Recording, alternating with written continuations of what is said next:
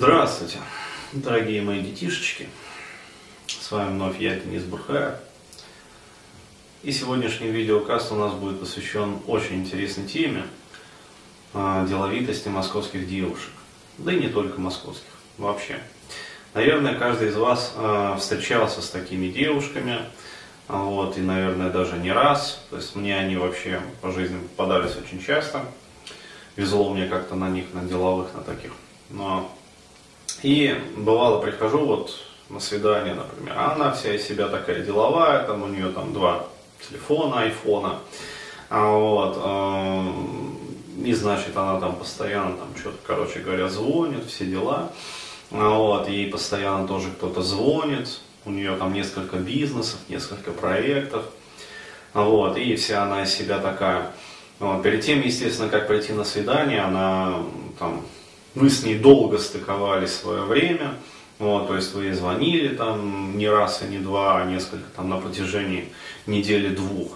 Вот, потому что она ну, не могла, то она не может, то у нее там какой-то проект горит, то у нее там на работе то, то у нее там все. Ну, то есть вся из себя такая, короче говоря, вот, деловая колбаса.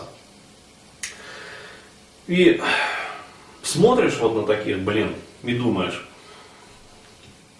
а может быть и вправду, может быть и вправду они так вот стремятся там, к благополучию, к успеху, такие, знаете, вот, э, пацаны к успеху шли, вот, не фартануло. Э, и здесь тоже так же, вот, пацанка к успеху шла, глядишь, может фартанет, но годы идут, не фартит, как-то так получается. Ни шатка, ни валка, суеты много, вот, а выхлопа никакого. КПД такой вот низкий какой-то. То есть и в должности там особо не повышают, и как-то вот не замечают особо даже. Вот, и она сидит там на своей вот должности, там, старшей помощницы главного секретаря уже вот там четвертый, пятый, там, шестой год. Но при этом вся такая себя деловая, там мировые проекты двигает, то есть там нефть, газ, алюминий, апатиты. Вот. Что лежит в основе всего этого? То есть, может быть, это выживание? Да нет, уже как бы и выживать особо не нужно, в принципе. А, сейчас вот живущие в Москве, они как-то так вот, особенно если есть своя квартира, там, ну, своя жилплощадь, либо там, я не знаю, ну, есть своя комната там, ну да, живешь там с родителями, но в принципе родители нормальные, как бы на мозг особо не капают, ну мы рассматриваем такой софт вариант. И вроде как уже и в принципе нормально. Либо даже уже сама живет, вот, и даже зарплата как-то позволяет нормально, в принципе. Ну, оплачивать жилье, там, на питание, на развлечения хватает. Вот, но все равно постоянно вот эта вот суета. Может быть это потреблятство? Тоже интересный момент. Сколько в нее маленькую такую вот влезает. Прорва же всего просто.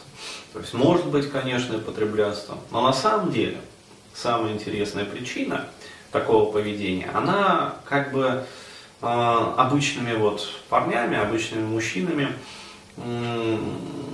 не совсем воспринимается, то есть она как бы не очевидна. А причина это бегство от личной жизни. То есть все на самом деле очень просто. Девочка жила там, росла, вот влюбилась там в мальчика, но мальчика там не одобрили, например, родители. Как вариант, рассталась. Дальше жила, ну вот, влюбилась в другого мальчика, но мальчик оказался, как видится, под лицом. А, вот, потому что это ж, как же ж, вот женщины обычно в таких вот кадрах влюбляются. А, вот. Ну там инстинкты, все как бы, есть научное обоснование, почему женщины вообще любят подонков и подлецов. Мы сейчас не об этом. Вот. А, влюбилась в подлеца, дала ему, вот, он ее там немножечко обрюхатил. Вот, пришлось сделать аборт немножечко. Вот, то есть как бы все нормально. Жизнь идет, контора пишет. Вот. Ну вот, вроде бы в третий раз там влюбилась. Вот вроде бы уже молодой человек симпатизирует. Но, блядь, жопа. Случилась жопа. Сказала о таком хорошем мальчике подруге. Ну, как не похвастаться, а? Ну, ну скажите, ну как не похвастаться лучшей подруге о том, что появился на горизонте такой замечательный и перспективный молодой человек? Подруга оказалась сукой. Подруги всегда оказываются суками, когда дело касается мужчин. Увела парня. Увела. И быстренько сама забрюхатилась и его на себе женила. Вот. Так сказать, на живот взяла. Ничего не попишешь. Вот, законодательство такое серьезное. А учитывая то, что парень хороший, а не подонок и подлец, Вполне понятна его реакция, что если его брать на живот, то он как бы возьмется. Вот. Ну так вот. Может быть даже четвертый какой-то там случай был, тоже влюблен, но уже не так. Как мне одна дамочка сказала в недавнем разговоре, когда я ее спросил, что же вы так, молодая девушка, так э, цинично к мужчинам относитесь. Вот. Она сыграла такую пьеску небольшую передо мной разыграла. Вот, заключив все это словами «любовь здесь больше не живет». Ну хорошо, не живет, так не живет. Мне, как говорится, фиолетом. Вот. Но чему это в итоге приводит? А приводит это к тому, что женщина не просто разочаровывается в надежде вообще построить личную жизнь, она начинает даже страшиться этих попыток. И вот в этот самый момент надо придумать какое-то замещающее поведение. Ну, для того, чтобы не было вот так мучительно больно, чтобы пустота по ночам не терзала. И по вечерам тоже.